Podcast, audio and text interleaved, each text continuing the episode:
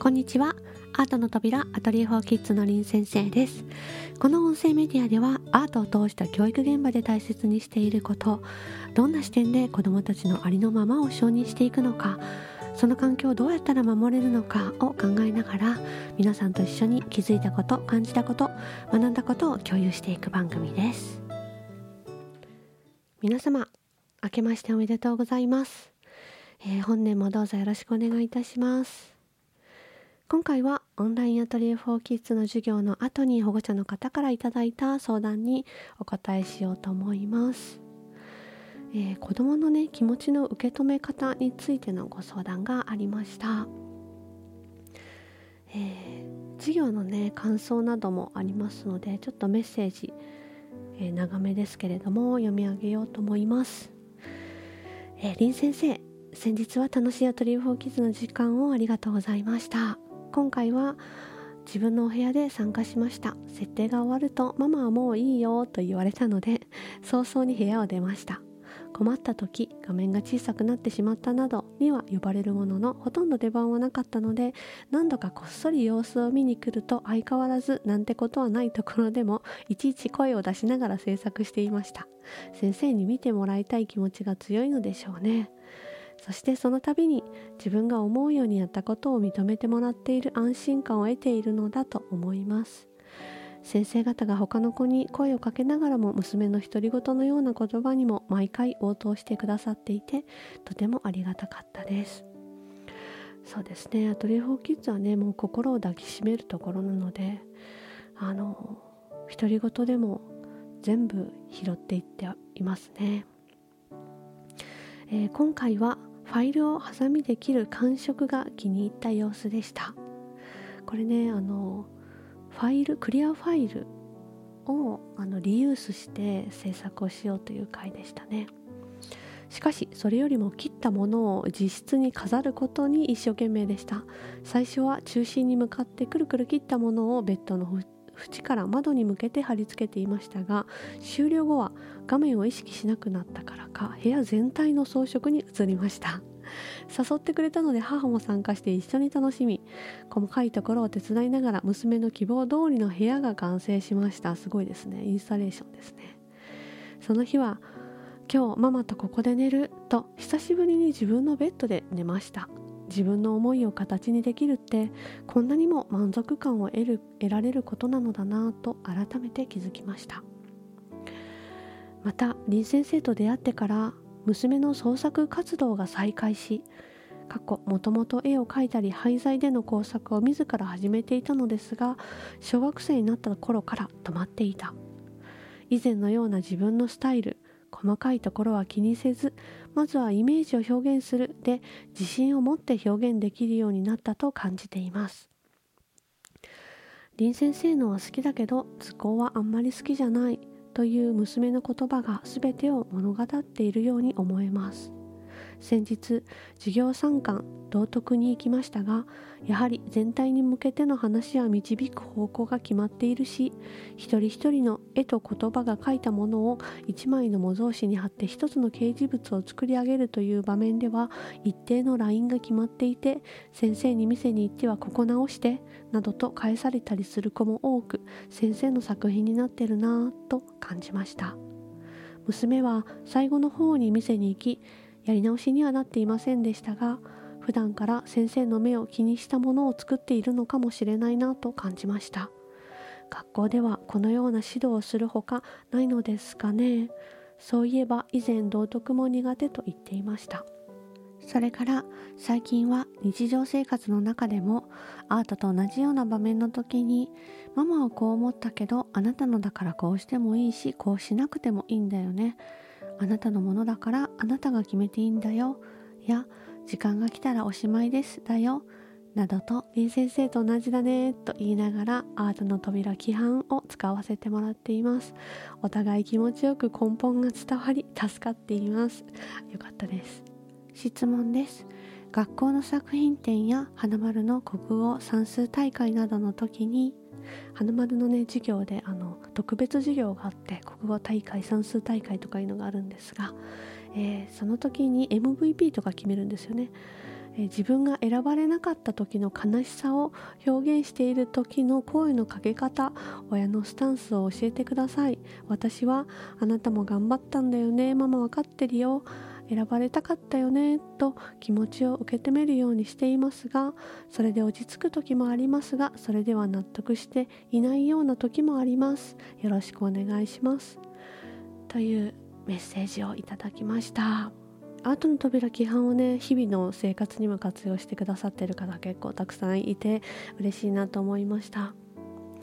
あとねそのもともと好きだったっていう創作活動をもう一回ね自分のスタイルでできるようになったっていうふうにおっしゃってましたけれどもこれもねああ嬉しいなと思ってあのはい読しました。あの授業の後にもねさらに部屋中に広がっていく作品制作いいですよね。お母さんも一緒に創作されたのあのきっと本人も嬉しかっただろうなと思います。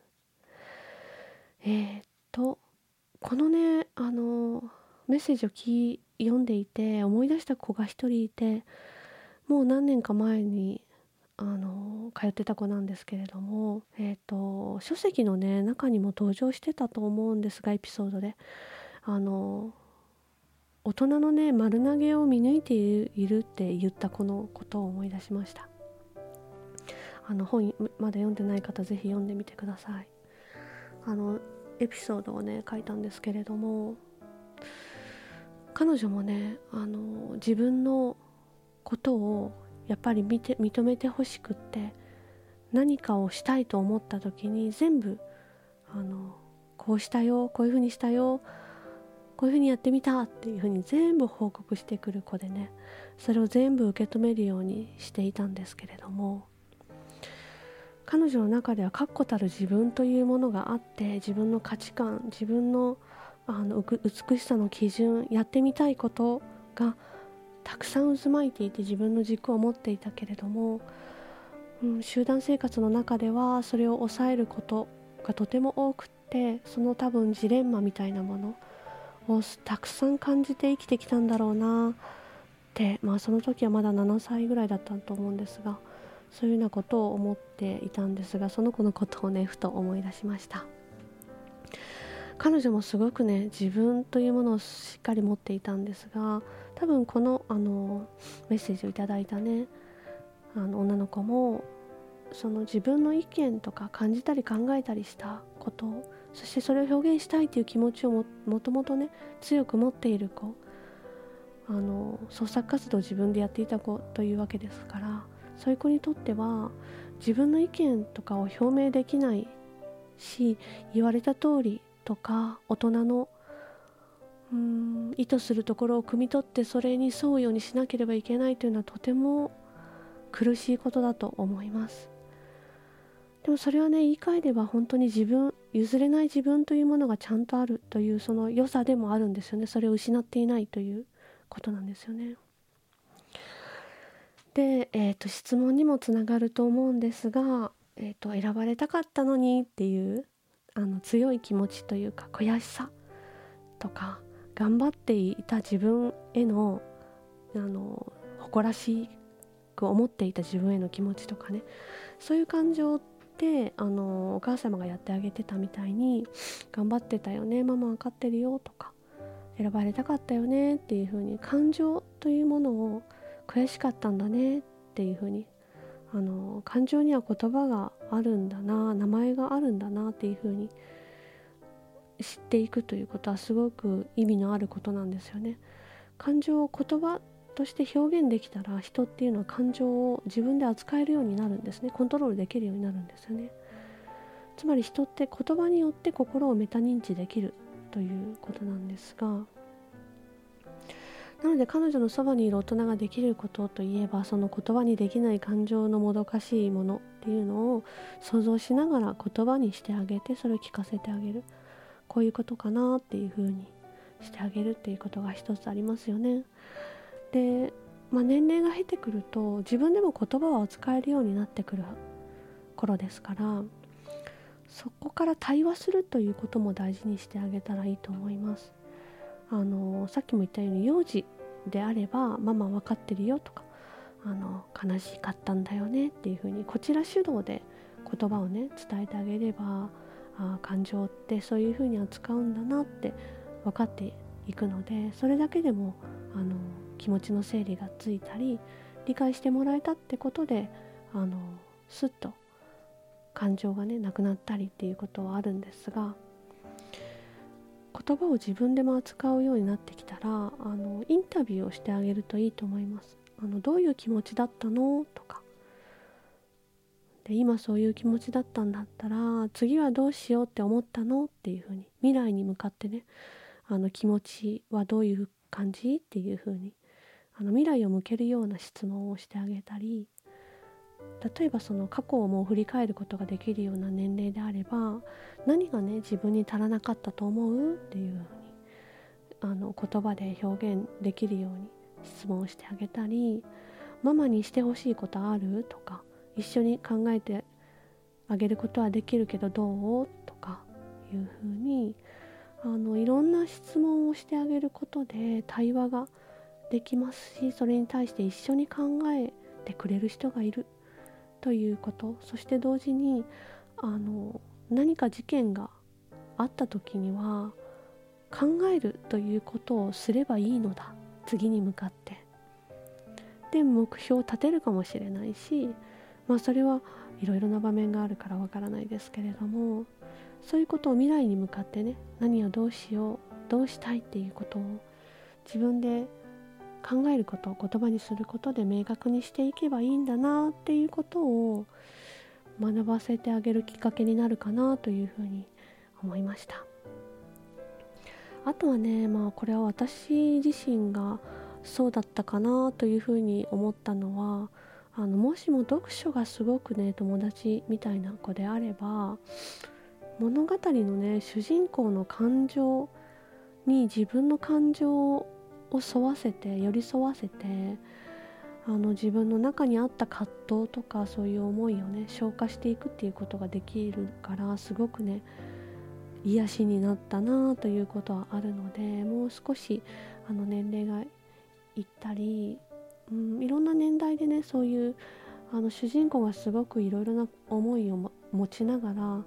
あのそれを糧に成長していくような物語ってたくさんありますよね。そういうものをねあの折に触れてあの出会えるような機会をね設けてあげるとかというのはとても有効かなというふうに思います。私はね読書ですごくあの救われていましたし作ることもそうでしたけれどもやっぱりそれがあの自分でなんとかこ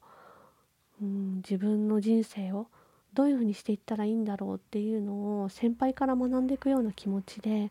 読書をしていたようなところがあったのでそういうこともねあの頭に置いておくと